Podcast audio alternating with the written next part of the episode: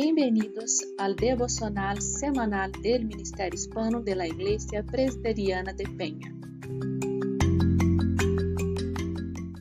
Olá, muito buenas. Que a graça do Senhor esteja sobre ti, sobre tu hogar, sobre tu família. Em maio vamos falar sobre algumas algumas coisas sobre família, alguns assuntos importantes.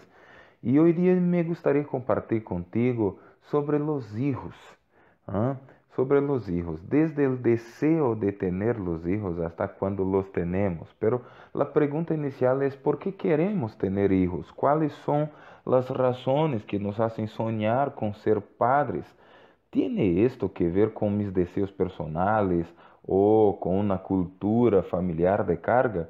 Para muitas pessoas, ter hijos significa lograr uma, uma posição social cómoda a partir de la desaparição de las demandas de, de su familia.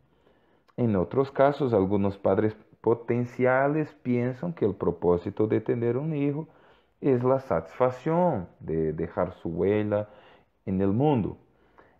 Y otros aún piensan que los hijos serán sus jubilaciones em um sentido comercial, ou enfermeiros, enfermeiras particulares que se encargarão de eles uh, ou de suas vidas quando já não têm uh, uma força em la vejez.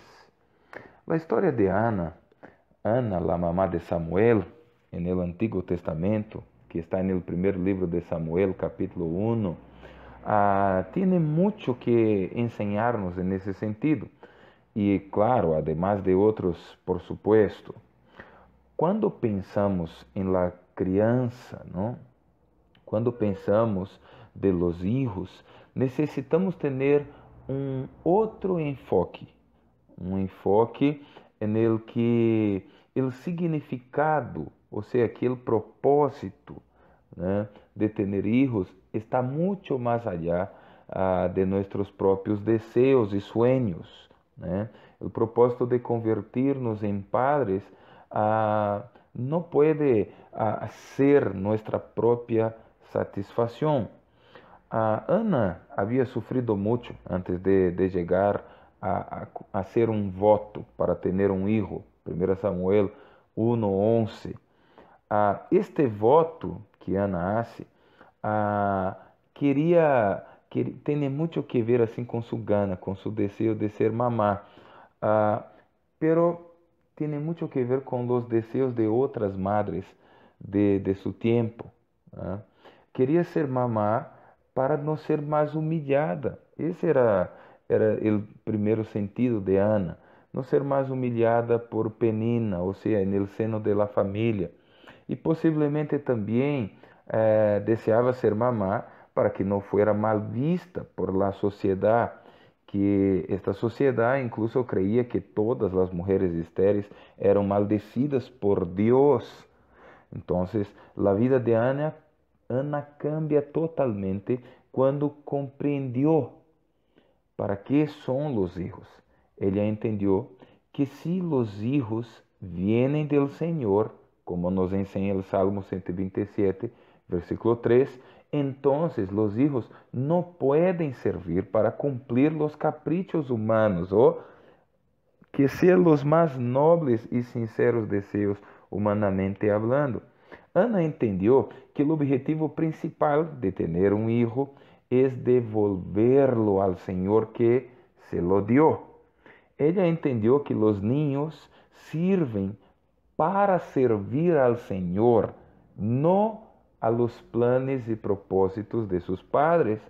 Los niños sirven para servir al Señor y no a los propósitos y los planes, sueños de sus padres.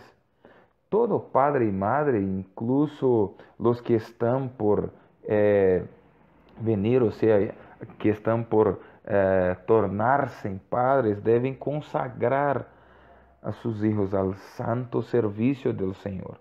En esta tierra es necesario consagrarles por todos los días de su vida, porque así glorificarán al que les dio la vida y los hizo vivir, que no es su papá, que no es su mamá, es el propio Dios. El propio Dios que les ha hecho nacer en una familia y tener una familia. O sea, los hijos sirven para servir al Señor. Y si de esa manera eh, viven, entonces será de gran bendición para la familia y para todo el mundo. ¿Has entendido esto? ¿Quieres tener un siervo o una sierva del Señor pa para bendecir al mundo y también a tu hogar? Entonces esta es la hora de consagrarlo al Señor, que lo tengas o que aún no tengas. Tal vez su hijo no sea un bebé, pero todavía hay tiempo para consagrarlo al Señor, consagrarlo al servicio santo y así verlo convertirse en un instrumento en las manos del Señor en su vida. Vamos a orar. Señor Dios, ayúdame a comprender esta verdad. Por favor, hazme entender que los niños no son mis sirvientes, que no necesitan cumplir todos mis sueños y proyectos del futuro, sino que son tu herencia y que por eso te pertenecen. Ayúdame a guiarlos por tus caminos para que cumplan tu voluntad, glorifiquen tu nombre y te sirvan hasta el último aliento de sus vidas. Oro por los papás y mamás que me escuchan y por aquellos que aún serán futuros papás y mamás. Te pido todo eso en nombre de Jesús. Amén.